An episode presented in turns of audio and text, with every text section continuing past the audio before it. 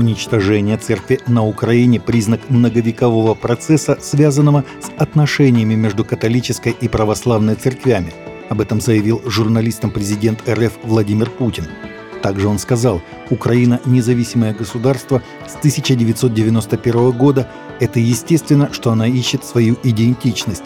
Но почему свою идентичность нужно искать на основе неонацизма, почему идентичность современной Украины должна быть связана с пособниками Гитлера, такими как Бандера и Шухевич, почему люди, которые уничтожили полтора миллиона евреев, русских поляков, сколько уничтожили, почему на этой базе должна строиться идентичность современной независимой Украины – «Меня поражает глупость тех людей, которые это делают», — сказал он журналистам, комментируя тему переименования монумента «Родина-мать» в «Украину-мать». Швеция находится в самой серьезной ситуации в области безопасности со времен Второй мировой войны, заявил премьер-министр королевства Ульф Кристерсон по итогам обсуждения с датской коллегой Метте Фредриксен акции с сожжением Корана в обеих странах – течение последнего дня я находился в тесном диалоге с премьер-министром Дании Мэтта Фредриксон, и шведское правительство обсуждало с датским правительством ситуацию на фоне происходящих сожжений священных писаний. В настоящее время мы находимся в самой серьезной ситуации в области безопасности со времен Второй мировой войны, говорится в заявлении Кристерсона, опубликованном в воскресенье на сайте правительства Швеции – по словам шведского премьера, некоторые государства могут использовать ситуацию с ухудшением безопасности в Швеции. В РПЦ заявили о возможности регламентирования деятельности священников в интернете – Деятельность клириков Русской Православной Церкви, ведущих блоги и социальные сети, может быть отдельно регламентирована, заявил 28 июля ТАСС глава синодального миссионерского отдела Московского патриархата епископ Луховицкий Евфимий. По мысли иерарха, это могло бы стать особым знаком качества, указывающим на то, что воззрение священников-блогеров соответствует общецерковным – Ефимий поведал о неоднократно поступавших запросах касательно регламентирования деятельности священнослужителей в интернете. Чтобы было понятно, кто действительно осуществляет церковную миссию, действуя по благословению священноначалия, а кто просто самовыражается, объяснил он.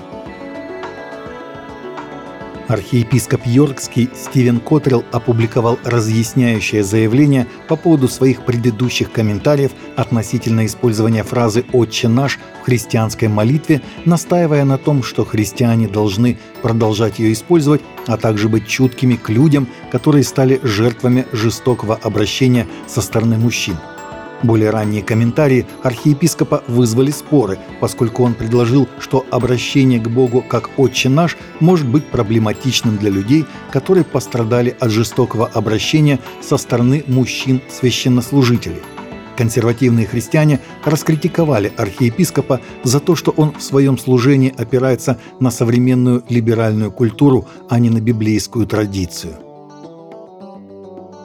Мотивационный оратор и автор бестселлеров евангелист Ник Вучич рассказал о своей последней инициативе «Мультитуд», которая направлена на расширение влияния Царства Божьего с помощью новейших технологий и создания цифрового контента, сообщает The Christian Post – Основатель организации «Жизнь бесконечности» рассказал, что 65% из 16 миллионов его подписчиков в социальных сетях не говорят по-английски, что побудило его разработать специальное решение для перевода видео, в котором технология искусственного интеллекта органично сочетается с человеческим опытом.